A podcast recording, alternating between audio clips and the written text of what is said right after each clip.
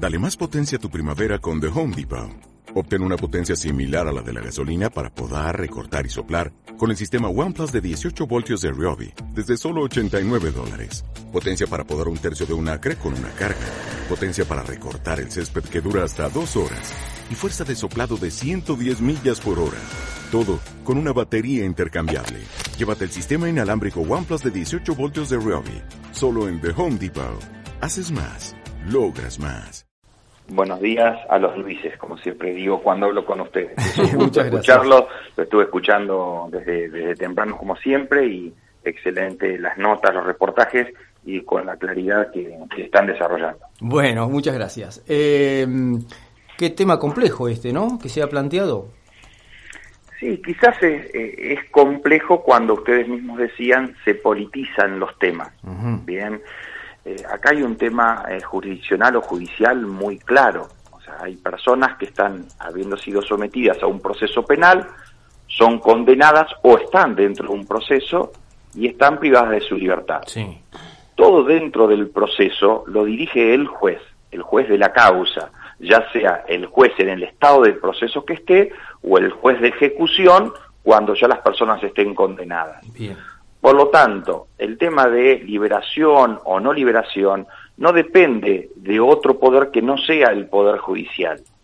Y en este tema, eh, cuando nos hicieron la pregunta en el comité de crisis los diputados de la oposición, creo que fue el diputado Aldrain que me preguntó eh, qué decisión tenía el Poder Judicial de la provincia de La Pampa, y la decisión eh, del Poder Judicial siempre fue clara a lo largo de la historia del Poder Judicial de la provincia. No es porque el presidente sea José Zapa, sino que todos los ministros que han pasado por la presidencia han sido claros. Respetamos la independencia de los jueces. Cada juez va a resolver en la causa si, si las personas que están condenadas o están procesadas eh, tienen la, la, suficiente entidad para estar eh, privadas de su libertad o no. ¿Me entienden? Sí, sí. Sí, sí. La consideración, eh, eh, si bien está clarísimo esto de la independencia de los jueces y su responsabilidad, acatando la ley, ¿no? Este, de tomar determinadas medidas, obviamente está eh, contextualizada por esto de la pandemia, coronavirus, cuarentena, como que la cosa es muy distinta justamente por el contexto que se ha armado. ¿Hay alguna consideración especial en este sentido? Porque los muchísimos detenidos plantean el miedo al contagio en las cárceles por hacinamiento, por lo que sea. Pero digo, este contexto de pandemia obviamente no hace, es una cancha distinta a la que veníamos jugando hasta hace 40 días. Sí, eso es cierto que hay un panorama totalmente diferente, ¿sí? Pero que eh, no, no muta de acuerdo a lo que teníamos con anterioridad. ¿Qué teníamos con anterioridad? y eh, presos en las cárceles eh, federales, eh, con, mucha población de los presos, y también nosotros tenemos presos en la alcaldía y en las comisarías. Sí. Es una problemática que se llevó al gobierno nacional, me acuerdo en el mes de febrero fue el doctor Benzusan como ministro de Gobierno y yo como presidente del Superior Tribunal de Justicia a hablar en el Ministerio de Justicia y llevarle propuestas por parte del Poder Ejecutivo y lo que nos pasaba de, la, la, la, inquietud que teníamos por parte del Poder Judicial con respecto a esta problemática, y se dejó un par de propuestas al eh, subsecretario de Justicia de la Nación. Eso, por supuesto, no, no fue ejecutado porque vino el tema de la pandemia, aislamiento y demás, y no, no siguieron analizando estos casos. Eh, es una preocupación muy seria del Poder Judicial que lo hemos trasladado al Poder Ejecutivo y estamos trabajando en conjunto. De hecho, ustedes mencionaron que en la semana hubo una huelga de hambre en la alcaldía y el ministro de Seguridad, aún en aislamiento, el doctor de Napoli, aún en aislamiento, junto con el doctor Ben Susan, y, me, me, lo comunicó, han logrado que algunos detenidos que estaban en la alcaldía, que no son todos presos de la provincia de La Pampa, había 10 presos que se fueron trasladados que eran directamente de eh, la justicia federal.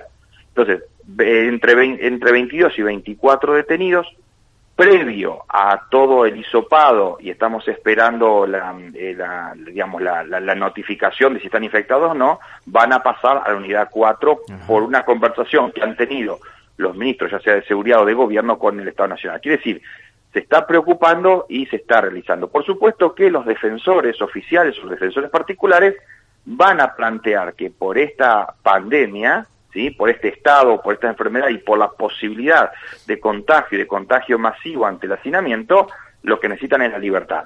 Ahora, está en cada juez ver, eh, eh a ver, caso por caso, si meritúa o no el, eh, eh la prisión domiciliaria u otra medida que entienda el juez.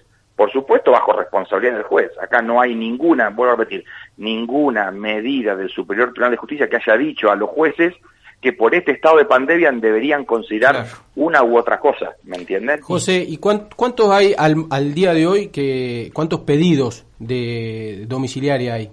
De, no, sinceramente, Luis, ese dato no, no lo tengo. Eh, son los planteados por los defensores. Sí que, y en este tema también, hay jueces de ejecución que, midiendo cada caso particular, otorgaron la libertad domiciliaria, hay otros que no. Todos estos casos están recurridos ante el Tribunal de Impugnación Penal, que seguramente en estas semanas estarán sacando las sentencias respectivas. Ahora, eh, estos 29, 29 dijiste, ¿no? Que no, no, entre 22 y 24. Eh, eh, van a, las, a, la, unidad 4. Sí, Y en la unidad 4, digo, ¿no existe riesgo tampoco? Porque encima... hasta, ahora, hasta, ahora, hasta ahora no hay circulación. a ver, eso, son, son dos cosas eh, que tenemos que, tener en claro es qué pasa a nivel nacional y qué pasa a nivel provincial. Son dos realidades totalmente mm, diferentes. A nivel provincial no hay circulación y han tomado medidas tanto el Servicio Penitenciario Federal como las comisarías y las alcaldías, medidas totalmente estrictas para que no ingrese eh, ni, ninguna persona que pueda tener algún riesgo de tener eh, esta, esta enfermedad. O sea, tenemos protocolos ya sea en la, unidad 4 como en cada una de las comisarías o en, la alcaldía, para que justamente no, no ingrese eh, el virus y con eso no, no haga, eh, digamos, una, una, una, pandemia, digamos, no, no, circule el virus. José, atendiendo que eh, la circunstancia de la provincia de La Pampa en este contexto complejísimo, es la verdad casi privilegiada. Cinco contagiados, los cinco recuperados, los pronósticos eh, hasta aquí se vienen descartando. el trabajo de la gente de epidemiología de La Pampa, la verdad que ha sido excelente en ese sentido. Eh, pero visto desde las cárceles, lugar que en general el común de los ciudadanos medio que nos olvidamos, eh, estaba escuchando el dato de que hay unos 100.000 presos aproximadamente en las cárceles de todo el país. De esos, y este es un dato que, que si lo tenés nos gustaría tenerlo, hay unos, decían estos datos, unos 15.000 que pertenecen a cuestiones federales, el resto serían en las provincias. ¿Cuántos casos tenemos de federales en, cárceles pampeanas o ubicadas geográficamente en la provincia de La Pampa? No, no, eh, eh, federales en la provincia de La Pampa no tengo ese dato, sí que en la unidad 4 nosotros por convenio de hace muchísimos años tenemos eh, creo que alrededor de 70 plazas, sí, 70 plazas en la unidad 4, por supuesto que no tenemos eh, los 70 detenidos pampeanos dentro de, la unidad 4 y ese fue el conflicto que hace unos años, si no, sé, si no, recuerdan ustedes, un conflicto que tuvimos con Nación para que nuestros presos que estamos pagando esas plazas ingresen a la unidad 4. No habíamos llegado a la totalidad, eh, faltaban sinceramente bastante, creo que alrededor de 30 plazas completar, pero el Fiscal Federal no, no nos podía dar esas vacantes, bueno, se van arreglando de a poco y ahora este viernes pasado cuando ya sea el ministro de Gobierno como ministro de Seguridad lograron ingresar, están ingresando creo que 11 o 12 que son eh, presos pampeanos a la unidad 4. Eh, Pero no no tengo el dato cuántos eh, presos federales están en la provincia de La Pampa. El último elemento, y es una reflexión que pido al presidente del Superior Tribunal de Justicia, tiene que ver con la gente común, ¿no? Se taladra mucho la cabeza, da la sensación por algunos medios que los presos van a salir y van a empezar a matar gente, violar, este, hay una cosa así onda tremebunda que se ha planteado desde el discurso, en particular de algunos medios. Es cierto que básicamente en Buenos Aires, pero eh, en el contexto del respeto a la justicia y las leyes, eh, esto es improbable, ¿no? En la provincia de La Pampa, eh, yo voy a hablar por parte del Poder Judicial, que es la competencia que tengo en la actualidad eh, en la provincia de La Pampa los jueces son razonables, actúan de base a, fallos técnicos y no, eh, no, están tan influidos por, el humor, si usted quiere, nacional o por alguna cuestión política. No digo política partida, sino política. El tema de política criminal la determinan los legisladores, ¿sí? Más los legisladores nacionales que crean el tema de política nacional, ¿sí? O el, perdón, política criminal. Los jueces no hacen política criminal, ¿bien? El juez falla. Por lo tanto, no, no creo, sinceramente, no creo porque tengo conocimiento no solo de la capacidad intelectual, sino conocimiento personal de todos los jueces que actúan en el proceso penal, no creo que haya jueces en el ámbito penal de la provincia de La Pampa que liberen ¿sí? o tengan prisiones domiciliarias sin tener un razonamiento previo y técnico. Bien, por lo tanto, no creo que la población tenga que tener ese temor. Creo que los jueces de la provincia de La Pampa, ya sean los jueces de ejecución como los jueces de control, los jueces de audiencia, los de TIC y por supuesto mis dos compañeros del Superior Tribunal que hacen la sala penal, tanto el doctor Lossi como el doctor Díaz, eh, son personas muy razonables y muy técnicas y por lo tanto deberíamos, deberíamos descansar y yo seguro descanso en, el conocimiento científico de ellos. Luis Talone, ¿querés hacerle alguna pregunta a Zapa? Eh, sí, buenos días, eh, José, ¿cómo estás? Buenos días, Luis. Eh, en realidad eh, tenía que ver un poco con los puntos, según uno lo que se ha ido informando, de los que podían o los que pueden acceder a los casos de prisión domiciliaria, que tienen que ver con la situación de riesgo sanitario, caso por caso, los que tienen un derecho a libertad condicional, eh, esto es los dos tercios de la condena eh, cumplida, y hay de condenas menores a tres años. Digo a grandes rasgos de lo que uno se ha ido informando. Esto es lo que valdría para que cada juez analice si eh, le corresponde la prisión domiciliaria algunas cosas que usted, eh, primero hay, temas que usted eh, extrajo que, es producto de, de, una resolución de la Procuración de la Provincia de Buenos Aires, ¿sí? que dijo algunos temas para los cuales los defensores y los fiscales deberían solicitar o no el tema de las prisiones domiciliarias. Acá cada juez ya lo tiene en cuenta, más allá de la pandemia. Usted dijo algunos casos, por ejemplo, aquellos que estarían en condiciones de tener libertad condicional, ya el juez lo tiene. No es necesaria una pandemia para lograr o no lograr una prisión domiciliaria. El tema aquí es cómo controlamos la prisión domiciliaria, ¿sí? Ya no es de parte del Poder Judicial, sino el Poder Ejecutivo cómo garantiza el control de la prisión domiciliaria. Las prisiones domiciliarias estaban, estaban garantizadas, por así decir, y estaban, estaba sinceramente muy avanzado en el tema de tobilleras electrónicas, ¿sí? Eh, yo he estado, y los ministros de Superior también hemos estado, donde se controlan el tema de las, de, las tobilleras electrónicas y sinceramente eh, es muy bueno el sistema, con, mucha precisión en cuanto a dónde está la persona y cómo se puede mover la persona dentro de un radio focalizado, ¿sí? En eso tenemos garantía. El tema es, si no hay pulseras electrónicas, quiere decir que hay mucho menos posibilidad de control. Y si hay menos posibilidad de control, el juez que va a tener que tomar esa decisión no creo que, tome eh, por, la vía de la prisión domiciliaria, ¿me entiende?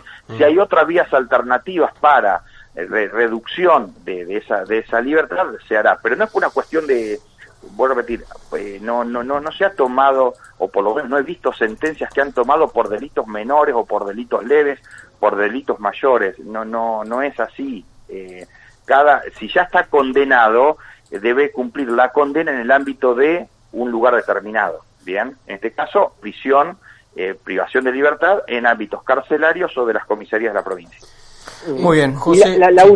La, última, José, eh, tiene que ver con las causas iniciadas en cuanto a la violación de la cuarentena, que hoy dábamos los números y la verdad que en La Pampa es mucho.